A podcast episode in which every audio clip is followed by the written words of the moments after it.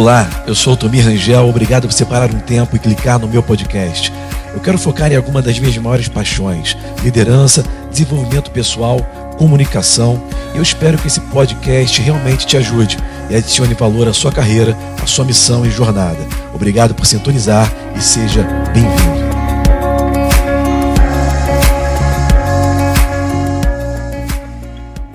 Bom, vamos lá, gente. Vamos ver se agora a gente vai pegar bem. No melhor lugar aqui na minha casa, onde tem melhor internet. Então, se a, o som estiver bom, me avisa aí, se está legal. O som, vou esperar nosso amigo aí, o nosso irmão JB voltar. E essa live vai ser muito boa, hein? Muito, muito boa. Enquanto o pessoal está entrando aí, vai me avisando se o som tá legal, porque agora sim eu acho que eu tô com um ótimo sinal de internet aqui. Boa noite a todos, vai entrando aí, pessoal. Vou avisar um pouco sobre o que é essa live aí. Essa live ela tem uma ela tem um objetivo, né? Nós estamos fazendo aí uma série durante toda a semana. E a, a ideia é fazer de agora de segunda até sábado, com grandes nomes, grandes amigos, né, com muito conteúdo. E semana que vem a gente começar uma série também de lives com pessoas do mercado, para trazer visão do mercado, né, porque eu sei que nós temos aqui uma, uma diversidade muito grande de segmentos de pessoas de todo tipo. Né? A internet tem essa, esse privilégio, ao mesmo tempo essa dificuldade, né? porque às vezes você fala muito com um tipo de, de, de público e não alcança outro e vice-versa. Então a gente vai tentar fazer com que essa live, essa série de lives sejam para todo tipo de público. O JB vai entrar aí agora. Se Deus quiser vai dar tudo certo. Que agora eu estou no melhor lugar aqui. Como é que tá agora, JB? E aí, eu tô te vendo. Agora, agora tá funcionando. Tá agora tá maravilhoso. Eu tava, eu ah. tava no conforto ali do meu quarto, mas ali realmente acho que tava eu acho que o sinal não estava muito deixa bom. Deixa eu baixar essa luz aqui. Bom, deixa eu fazer uma apresentação aí. Eu acho que você não precisa muito de apresentação, o pessoal tudo já te conhece, né? Mas como é que está aí você agora, a sua, seu sinal? Tá bom, tá bom. Tá legal? Eu tô funcionando, tá funcionando. Então, show de bola, vamos nessa. Eu, eu tô. Eu, a gente, a internet, cara, é, um, é uma ferramenta muito boa, mas inevitavelmente está sempre entrando gente nova. E eu estava explicando aqui que o público, às vezes, é, você alcança pessoas de todo tipo de segmento. Às vezes a gente pensa que está falando com muita gente que é cristão e não está. Tem muitas pessoas aí que não são nem cristãs e estão acompanhando e têm o mesmo tipo de pensamento, etc. Por isso eu estou entrando com essa série de lives e estou abrindo aí, tendo o privilégio de abrir contigo é, hoje, vou até sábado, semana que vem também com pessoas do mercado. Essa semana eu vou trabalhar aí com pessoas que são líderes de igreja, né? Mas de todas elas, eu acho que entre todas as que estão falando hoje, você é um cara que a gente, a gente se conheceu, é, não sei se você lembra, a gente se conheceu pessoalmente há 10 anos atrás. Você me convidou para estar na sua igreja ministrando em 2010, cara. Eu estava pensando nisso atrás. Poxa, já faz 10 anos, cara. O tempo passa muito rápido. Eu me lembro que a gente entrou em contato pelo Twitter, você me chamou, o, a, o pessoal da sua igreja, que era a banda de. O pessoal lá da. que tem a banda que estava lançando um CD na época, veio aqui, a gente fez esse contato, e eu tive o privilégio de ir lá na tua igreja, na Comunidade das Nações, em 2010. E há pouco tempo atrás, alguns anos atrás, eu tive contigo lá de novo na tua igreja, e eu pude ver claramente, né, depois naquelas conferências que você fez, sempre está fazendo, eu pude ver claramente, cara, assim, o crescimento né, que houve no Ministério da Comunidade das Nações e na sua pessoa também, porque eu creio que Deus ele tem te levantado como uma voz no Brasil, né, como uma referência de uma geração, ok? E eu me lembro que há 10 anos atrás, isso é impressionante, porque para a gente lembrar isso, com certeza é coisa do Espírito Santo, porque ninguém lembra das coisas assim com facilidade, né? Às vezes a gente não lembra nem o que a gente almoçou ontem, né? Mas eu estava lembrando que há 10 anos atrás, naquele nosso primeiro encontro na tua igreja, é, eu me lembro da mensagem, mais ou menos, do que eu ministrei, e no final houve uma palavra profética dizendo que Deus iria te conectar. Iria, e essa conexão, eu, eu tenho certeza que não era uma conexão apenas com pessoas, embora Deus tenha te conectado com pessoas de diversos segmentos. Isso eu tenho visto, porque eu tenho acompanhado, a gente tem andado junto, né, às vezes à distância, mas é, eu tenho visto que Deus tem te conectado com conhecimento, com é, informação e com visão. Porque, dentre muitas pessoas que eu tenho acompanhado, você é uma pessoa que tem visão não somente da igreja dentro de uma instituição religiosa. E por isso a gente está fazendo essa live, e essa live tem por objetivo, JB, é passar para o público algo útil, né? E não falar apenas de um tema, mas algo que realmente vai surtir uma praticidade para o dia a dia, para as perguntas que talvez o mais simples possa ter na sua vida, na sua família, no futuro que ele vai ter que vai exigir dele nos próximos meses, né, no final, até o final do ano, o ano que vem. Então, o nome dessa série é Jornada para o Novo Você, porque eu entendo que depois dessa crise que a gente está vivenciando, que não é simplesmente uma crise de saúde, tem muitas implicações, eu imagino que ninguém vai sair da mesma maneira que entrou. Eu acho que todo mundo vai ter que se adaptar para uma nova realidade, né? Está todo mundo mudando, o mundo está mudando.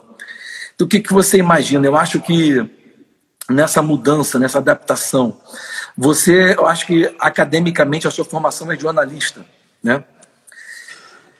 Eu, eu faço muitas coisas. Eu, eu escrevo, eu sou, eu sou professor, eu, eu, eu, sou empresário também, homem de negócios, tenho uma uhum. editora.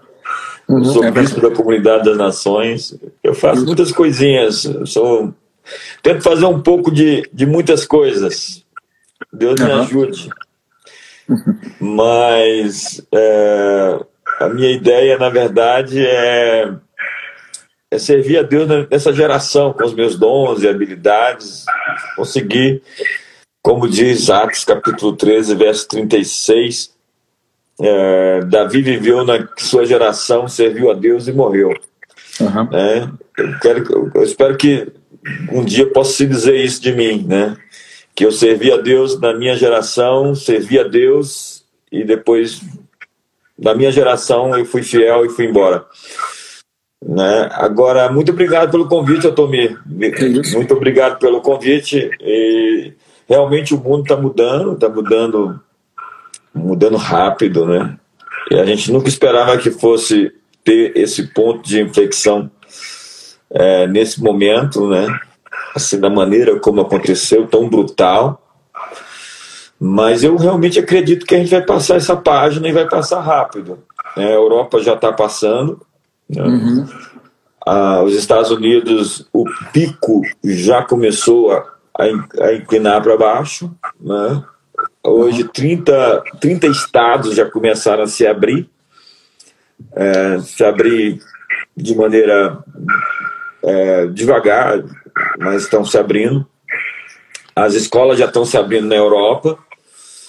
É, a Suécia implementou um modelo de muito risco, de que as pessoas iriam morrer, mas que ela iria é, é, ter um momento de crise e depois passava. E foi isso que aconteceu, ao que parece, a, a Suécia já surpreendeu, tanto que a ONU disse que é, o modelo de lockdown da Suécia foi o modelo ideal, que uhum. parece que eles já se adiantaram no mundo como uma nação que resolveu a, situação, é o que parece. Como a Nova Zelândia também já, já passou de fase, e a Coreia do Sul parece, a Austrália, é, que não implementaram esse modelo. Eu vi agora um, uma, uma declaração, é, quem postou inclusive foi o Rodney Howard Brown, você, deve, hum. você conhece bem, e ele dizendo que é, um prêmio Nobel, um desses caras super com muito prestígio, disse que o que foi feito no mundo foi muito exagerado.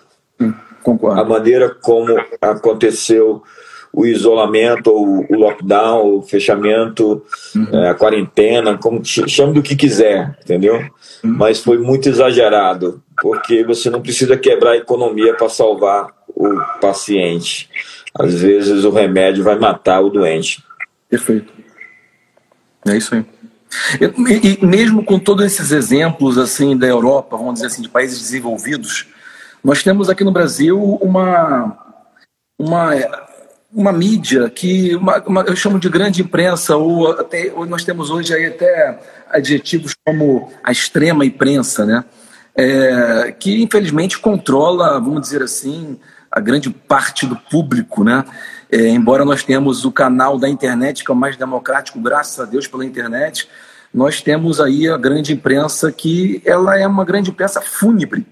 Uma pergunta que eu jogo para você aí no ar: você acha que essa grande imprensa ou essa extrema imprensa aí com esses grandes canais, eles viraram partido políticos? É, tem muitos jornalistas que, ao invés de dar informação, ele faz torcida, né? É fato também de que muitos estão jogando é, informações, criando narrativas e querendo que algo aconteça e começa a anunciar como se fosse algo que tivesse acontecido ou que tivesse acontecendo, mas ainda não aconteceu, como tivesse jogando para acontecer. Né? Isso é um fato. A gente vê que existe aquilo que o americano chama de deep state, né? um estado profundo. Essa besta, Altomir, tem muitas cabeças. Uhum. Né? Que é aquilo que também nós chamamos de establishment, um sistema, né? É, que é, é o mundo. Né? Quando João diz que o mundo jaz no maligno, ele está falando de o cosmos, que é o sistema econômico, político, social e religioso. O mundo de cada um. Conceito dos gregos era a ordem ou o arranjo. Era o próprio conceito estético dos gregos, que era a plástica. Nós estamos falando de plástica. Nós estamos falando de é, a apresentação, que muitas vezes só tem fachada, né? não tem a profundidade. Quando você se adentra, você percebe que existe um desenho, um marketing, e que o rótulo não representa o conteúdo. Sim. Então, quando João fala que o sistema, o mundo jaz no maligno, ele está falando de um mundo que aparenta, né? Ser ou não ser, eis a questão. Se Hamlet estivesse vivo hoje, ou melhor, se Shakespeare estivesse vivo hoje, o seu diria ser ou, ser ou parecer. Eis a questão, né? Porque hoje tem muita coisa que parece, né? Que tenta dar um, a gente estava sofrendo um golpe de publicidade todo o tempo, né? A imagem realmente é um golpe de imagem. E tem muita gente oportunista nesse momento tentando capitalizar no meio da crise. Isso é algo extremamente crítico, né? E extremamente é, é, sórdido. A palavra é sórdida. E você acha que os cristãos, assim, de uma maneira geral, eles são assim, é, estão, estão se evoluindo nessa questão de buscar informações ou geralmente eles estão presos às manchetes? Porque a gente, como você é líder de igreja, eu estou líder de igreja, a gente tem assim é, pessoas que a gente lida diariamente, né? Eu acho essa pergunta sua muito pertinente, porque a gente tem um povo que é, hoje, hoje todo mundo está chamando as pessoas de, de animal, né? É, chama é. de gado, chama de Peppa Pig. Jesus chamava de serpente os fariseus, né? É. E João Batista de raça de víboras, né? Amós chamava as mulheres de vacas de Bazã, né? E Jesus chamou Herodes de raposa, né? uma, uma entidade. A, a, o espírito político é essa entidade esperta, né? malandra. Né? E a verdade é que os cristãos, eles muitos estão encabestrados, é, enviesados, né? É, eles têm uma parte da informação. Tem um, um, um sujeito que eu tenho que me conter para falar dele, que promove o caos, né? Ele falou que ia morrer um bilhão de pessoas no Brasil. E ele foi é, baseou seus estudos, é, ou sua falta de estudo, no é. Imperial College, né, que foi aquele é, momento em que eles prenunciaram o apocalipse, né, que ia morrer muita gente, na 500 mil lá na Grã-Bretanha, é, no Reino Unido, perdão, é, e um milhão de pessoas nos Estados Unidos. E ele veio aqui, fez eco com isso, ganhou espaço na mídia, foi por Roda Viva, os a grande mídia, o mainstream, deu espaço para ele, ele faz lives aí com milhares de pessoas, e é incrível como o povo se idiotizou, né? se estupi, estupidificou, como as pessoas assimilaram uma agenda é, e uma propaganda. É, a coisa é séria, é séria, mas não é séria como foi pintada. Realmente não é uma, uma só uma gripezinha. Ela uhum. compromete o sistema, é, os pulmões, ela, ela, ela cria realmente problemas sérios se não for tratado. E hoje o Paulo Zanotto, né, eu vi uma matéria dele dizendo que existem milhares de caixas. Eu entrevistei o Paulo Zanotto, que é o virologista da USP, é, um cara super extraordinário ele, uhum. que existem milhares de caixas de, de hidroxicloroquina uhum. é, fechadas dentro de galpões não sendo usadas e pessoas morrendo, sendo que o remédio é, funciona de 9 para 10, né? Então, assim, já se testou lá o Didier Raul, é o médico que o pessoal chama ele de druida, né? Porque ele tem uma uhum. aparência assim, meio medieval ele foi, inclusive, fez uma parceria com o governo francês, e isso também virou uma chave, uma página na França, porque eles identificaram que 91,7% das pessoas que usaram hidroxicloroquina com é, azitromicina receberam uhum. é, é, a cura. É, é, foi um, um, um foi, foi, um movimento de salvação para aquele momento específico que a, a, a França estava vivendo de muitas mortes. Mas uhum. aqui no Brasil e lá nos Estados Unidos, as pessoas não queriam aderir à medicação porque era um remédio é, é, do Bolsonaro ou um remédio do Trump. Alguém uhum. me perguntou se o remédio estava estragando. Não, o remédio estava fechado, é, sem ser usado. Se eu usei a palavra estragando, eu usei errado. Uhum. Cara, é, é impressionante como o viés político ele está interferindo em tudo, né? Hoje a gente está percebendo que a gente está é, vivendo aí talvez uma guerra institucional, uma coisa que a gente às vezes não quer acreditar, é, que talvez sempre existisse, mas existia um equilíbrio ali entre os corruptos, vamos dizer assim, né? lá no nosso Supremo Tribunal Federal. Eu me lembro que um, o Miles Monroe, que você conheceu bem, era um homem que eu tinha muito apreço, foi um amigo, foi um cara que eu, que eu fui, eu fui aluno dele em 2003, eu fui amigo dele, fui tradutor dele. Uma das coisas que ele falava interessante é que uma pessoa, quem manda num país de sistema governamental presidencialista não é o presidente. Quem manda, a palavra já diz, é o Supremo eles são supremos, né? E realmente, já dizia o nosso antigo escritor Rui Barbosa, a pior ditadura é a ditadura do poder judiciário, porque contra ela não há a quem recorrer. Né? Tem até um trocadilho hoje em dia aí que o pessoal está falando aí, um trocadilho político, né? Do momento, falando assim, olha, já que não tem com, quem recorrer, tem que recorrer ao Messias, né?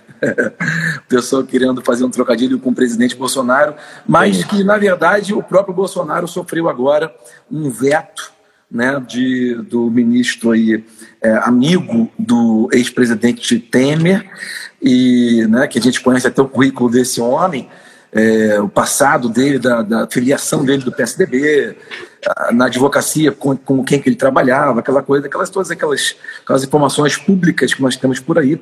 E esse ministro vetou lá a indicação inicial do Ramais, a gente está acompanhando o diretor da, da PF, e hoje nós temos aí a indicação que saiu, que é o Rolando o Rolando de Souza, se não falha memória, que seria agora o 02 lá do, da, da PF, que está vindo para a diretoria da PF, que era da BIM, perdão, diretoria da PF. E agora estou falando que ele é até mais duro do que o Ramalho, né? Como é que você vê é, isso que as pessoas estão falando? Será que a gente está vivendo uma ditadura da toga? É, é, realmente eles estão desidratando o executivo né, com medidas é, muito um, intencionais. Né? Me parece que ah, aquilo que está acontecendo tem uma, uma intenção. Né? Existe uma guerra declarada contra o executivo. Né? Ministros. Estava conversando com alguém esses dias, não desse país, dizendo: no meu país a Suprema Corte não se pronuncia. O, o juiz não pode falar sobre nada, ele fala sobre o processo legal, ele não faz política. O juiz não uhum. faz política. Claro. O juiz, ele simplesmente julga e fica calado. Ele, Quanto mais quieto, melhor. Ele nem dá entrevista. Já viu alguma entrevista de algum juiz americano, da, da Suprema Corte americana? É incrível. E aqui o, um ministro disse que o, o, o presidente ele é inapto para o cargo. Ele não está à altura do cargo. E depois vai lá e manda é, intimar o, o, juiz, que, que foi ministro, em cinco dias, sendo que o prazo era 60, e ser inquirido numa oitiva pelo delegado que o juiz era amigo, né? É, então, é, é incrível o que acontece nesse país, né? é incrível, é incrível. Mas é... as coisas são tão absurdas, doutor Miro, porque elas são tão fora de, de, de, de padrão, né? não existe assim um, um, um, uma, uma sequência, um caminho institucional que possa realmente reservar os poderes. Houve uma matéria fantástica do Ives Gans Martins, falando sobre, sobre essa interferência dos poderes, e que, na verdade, chegou o momento em que o presidente falou ontem é, nas manifestações, que já, já, tinha dado que tinha que dar, né, e que o povo estava com, com, conosco e que o, o exército, as Forças Armadas estão com o povo, no momento nenhum ele falou sobre golpe, mas tudo isso foi interpretado a mercê do coração de quem ouviu, né? O presidente nunca disse que ia dar golpe, ele não vai fazer isso, né? Não acredito nisso.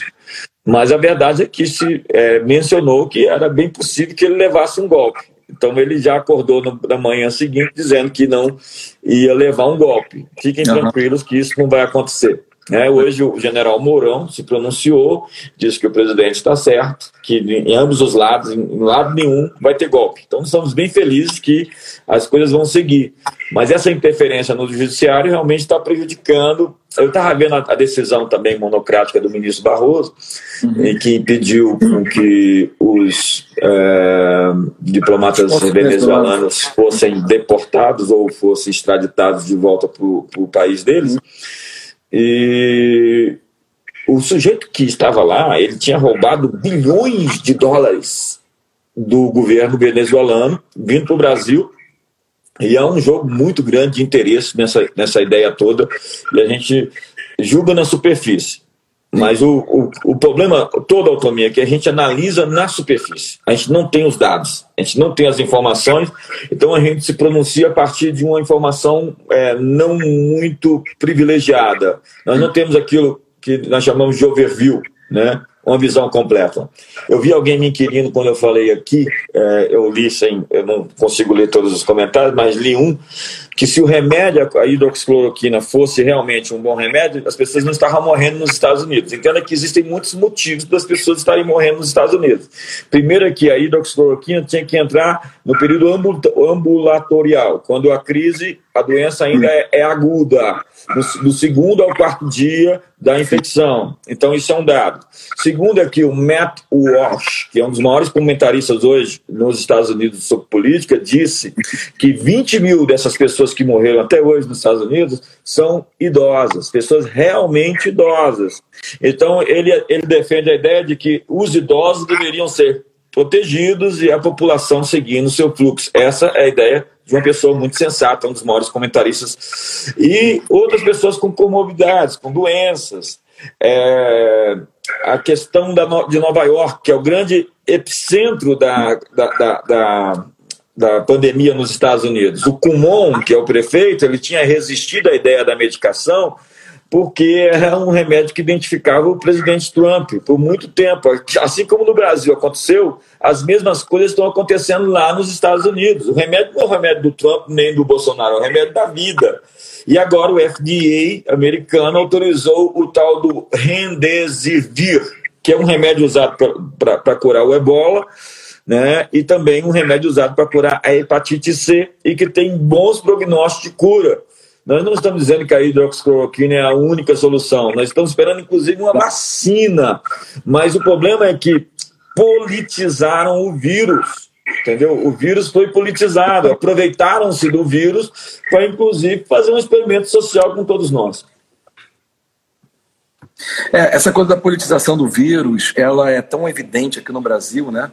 A gente talvez no Brasil tenha mais evidências. Você falou que a gente só está analisando pela superfície, é verdade.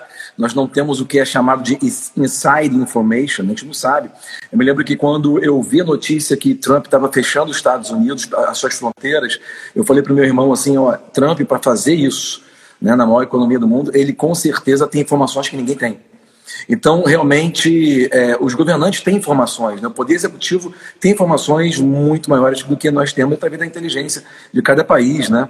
E graças a Deus o Brasil ele está é, trocando informações e tem uma boa. Eu acho que é a primeira vez na história o Brasil tem uma boa, um bom relacionamento de fato com os Estados Unidos e com Israel. Né?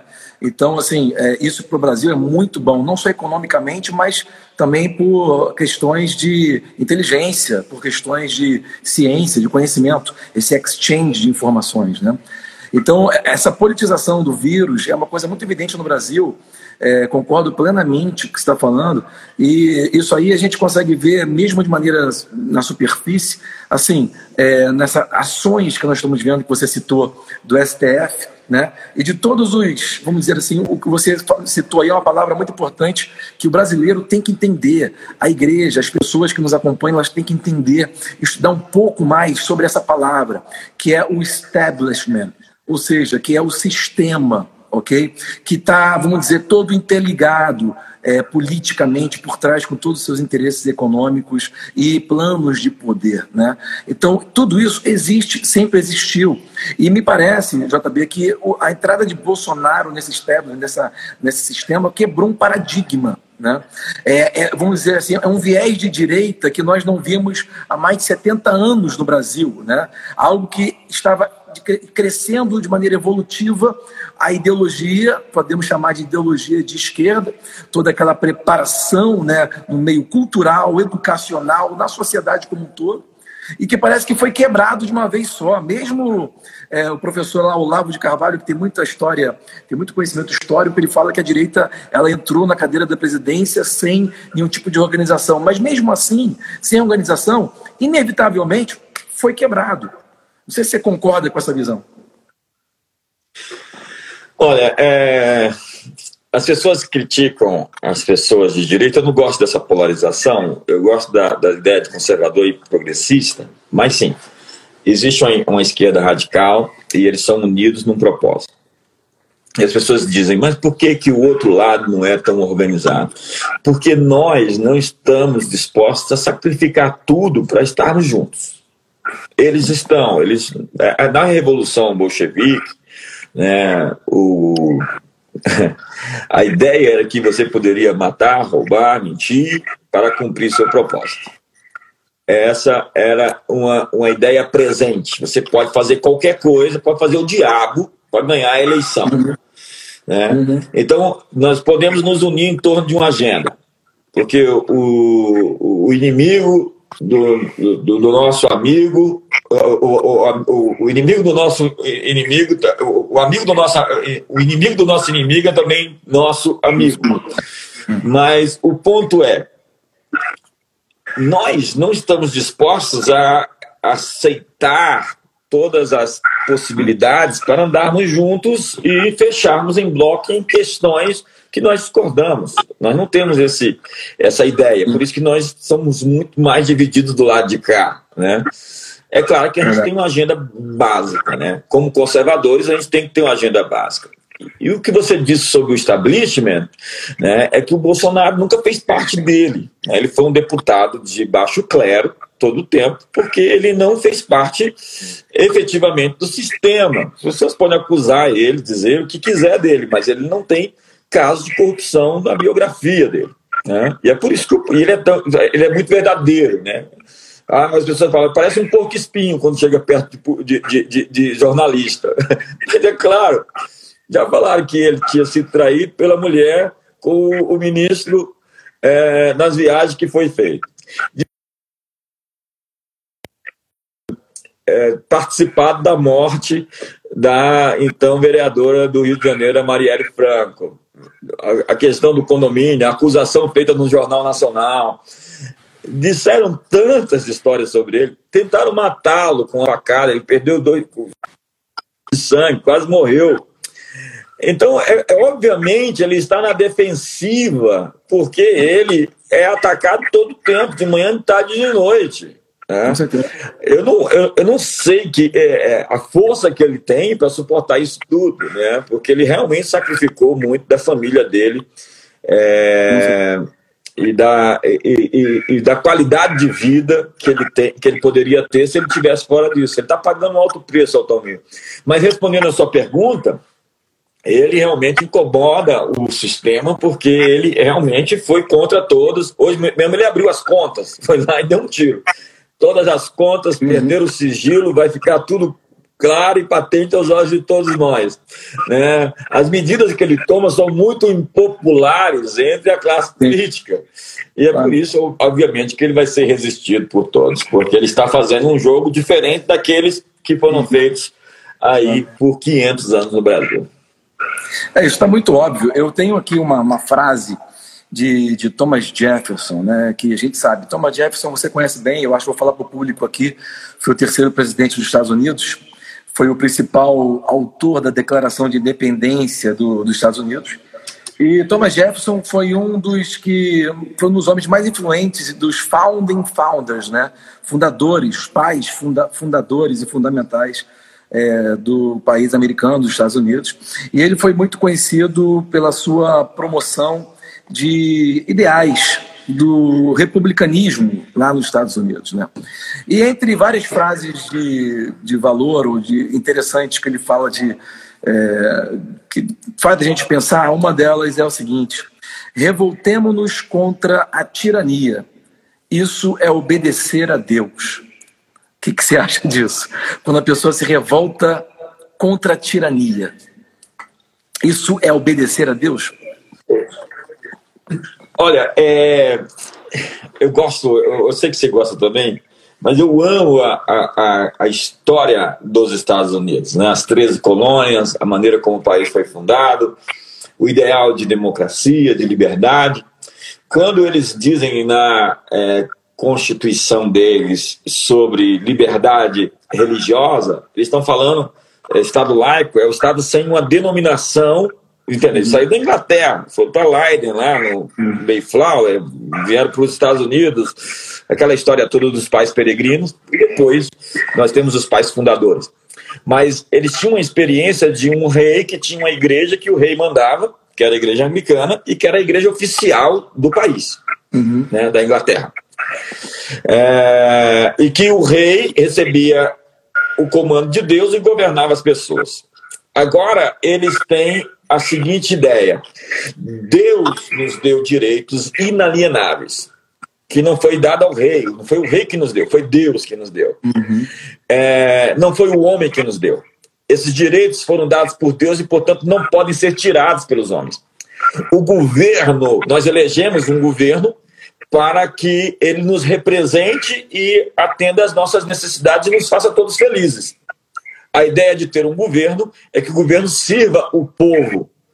Então, a ideia nos Estados Unidos, originalmente, era de que os direitos eh, foram dados por Deus, portanto, não poderiam ser tirados pelos homens, e que é, o governo serviria para garantir, garantir que nós tivéssemos esses direitos mantidos. Do tipo, ir e vir. O governo tem que garantir que eu possa ir e voltar.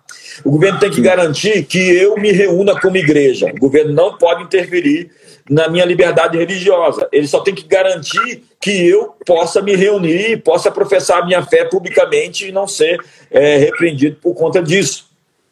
E a questão da, da, da, da liberdade é, religiosa passa por essa ideia né, de que não se teria uma igreja oficial, e lá no, nessa época não tinha budismo nem islamismo, só existia cristianismo.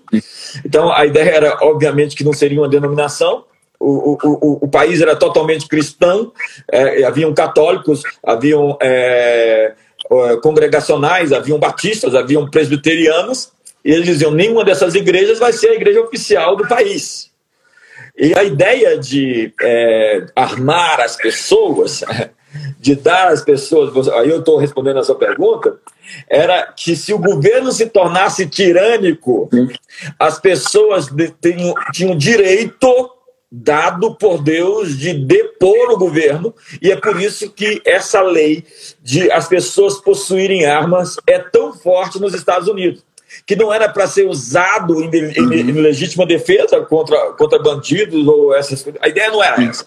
A ideia era: se o governo se tornar despótico, vocês têm o direito de depô-lo. Imagine hoje, imagine hoje que lá no, no Texas, isso agora está acontecendo, os homens se armaram e foram para as ruas exigindo que o comércio abrisse, lá no Texas. Imagine se tivesse uhum. existido, é tivesse acontecendo hoje no Texas o que está acontecendo uhum. na Venezuela. Sim. Não aconteceria. O Maduro não se, se, se manteria no poder porque a população estava armada. Então, uma, uma das maneiras de é, enfraquecer a, o, a, a, população e, e, dar uma resposta aos desmandos é simplesmente desarmá-la e ficar refém. Hoje eu vi uma frase, você falou do Olavo, eu não gosto muito do que, às vezes, dele, porque ele fala palavrão demais, e ele é um, um cara antiprotestante também, mas ele disse uma coisa fantástica. Ele disse assim: é, para o lobo, todo mundo é ovelha, é. e pastor é uma teoria da, da conspiração. É, eu, eu vi ele falando sobre isso. É, ele tem umas sacadas muito boas, né? Porque ele entende muito de história, então ele tem assim uma, uma, uma base boa para fazer as comparações, né?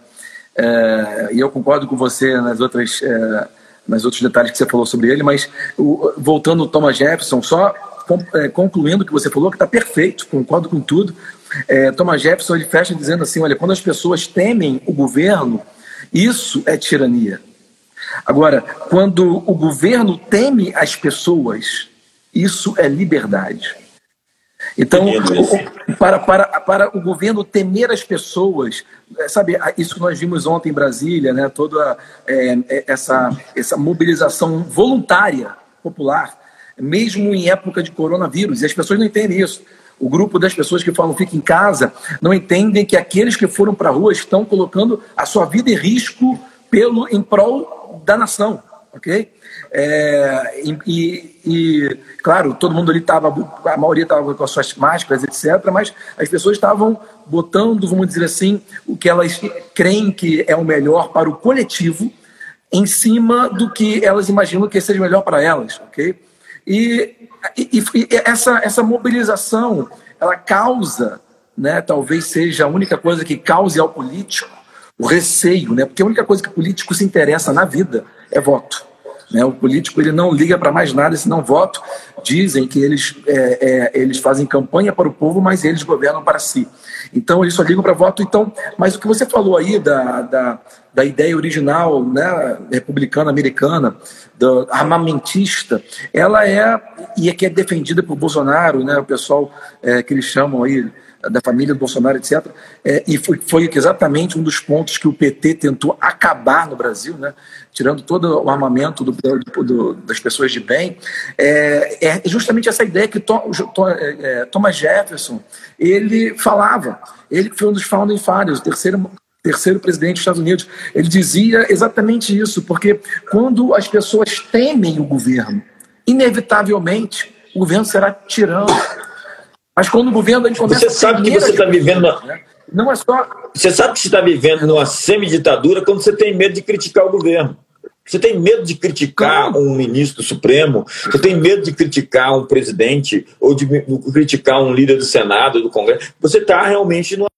Foi, foi o Lewandowski, né, que, que, que mandou prender o rapaz. É, esse final de semana, o Alexandre de Moraes, algumas pessoas foram fazer manifestações na porta da casa dele também foram presas. Mas o, o ponto é, é, liberdade tem, tem a ver com você expor o que você pensa. Você não pode é, inventar mentira dos outros, caluniar os outros, trabalhar com inverdades. Mas no momento em que você expressa a sua opinião, você está sendo livre, liberdade de expressão, livre opinião. E isso é, faz parte de um sistema democrático, de um Estado de Direito é, saudável. As pessoas xingam o Trump nos Estados Unidos. As pessoas chamam ele de tudo quanto é nome. Né? Uhum. Faz o que quiser. Agora vai falar mal do Xi Jinping na China. Agora um jornalista foi condenado a 15 anos de cadeia porque falou mal do Partido Comunista, do PC. do Partido Comunista Chinês, o PCC. Então, é, nós não queremos esse modelo aqui no Brasil, onde existem esses eleitos, esses ungidos, esses, como diz o Malta, né, esses suplentes da divindade. Que todo mundo pode ser criticado, pode falar mal do Bolsonaro, pode criticar, mas existem algumas pessoas que não podem ser criticadas nunca. Por quê? Porque uhum. eles são semideuses. É. É isso aí. E você tocou na China. Vamos estar tá terminando aqui falando um pouco sobre China. É, eu vi uma matéria agora falando do Mike Pompeo, que é secretário do Estado americano, que acusou formalmente hoje a China de esconder informações para que o mundo não soubesse em tempo hábil e não pudesse se preparar é, para essa doença, ok? Esse vírus. Uh, segundo a OMS, é, depois que ele declarou isso, a OMS disse que a doença ela tem origem natural, embora ela tenha vinda da China. A gente sabe que ela veio da China. A OMS está tá defendendo a China, dizendo que é, foi natural. A gente sabe que as últimas cinco ou quatro epidemias antes dessa aí também veio da China. É, embora a gente tenha, esteja especulando de maneira superficial com a base, a informação que nós temos, é, começa cada vez a ficar mais claro o desenho né, da, da China comunista. A gente tem aí aquela velha, aquele velho ditado é, do, borracheiro, né? Que a gente, quando era criança, ficava ouvindo dizer que o borracheiro ele sempre jogava prego na rua para quando o carro passasse ele estava ali para consertar o teu, o teu pneu que estava furado, né? E você vê que o vírus veio da China, seja ele natural ou não, mas a vacina, ó, as luvas, as máscaras, é, os testes, tudo vem, os respiradores, tudo vem da China. E o que, que você acha disso aí, dessa, dessa conspiração chinesa no mundo? E, aliás, essa conspiração chinesa que parece que está conseguindo muito apoio dos governadores, né? Vários governadores do Brasil. Ah, eu, eu, eu quero responder Fael Silva, dizendo que é raso para dizer que a China criou o vírus. Quem disse foi o prêmio Nobel. Foi um dos. Existe um consórcio hoje de países é. que está investigando Austrália, Estados Unidos, Reino Unido, realmente essa situação. E o Mike Pompeo hoje foi para cima mesmo, né? É, rapaz, eu vi um vídeo do, do Mike Pompeo, o, uhum. Altomir, em que ele estava numa reunião com os governadores dos Estados Unidos e ele estava confrontando a postura de alguns governadores porque eles estavam sendo assediados pelo governo chinês. O governo chinês estava dando em cima dos governadores americanos. Se eles dão em cima dos governadores americanos, eles não vão dar em cima dos nossos? E, realmente o Mike Pompeo levou isso hoje para a mídia, colocou no, no Twitter oficial lá. É, ele é, é, secretário de Estado lá, é uma das, da, da, das autoridades maiores dos Estados Unidos, e realmente chamou a China para regulagem. A, a, a, alguns acreditam que a China tem que pagar por conta do dano que ela cometeu a acusação hoje nem foi que é, eles criaram em laboratório, mas que saiu do laboratório de Wuhan, né? Uhum.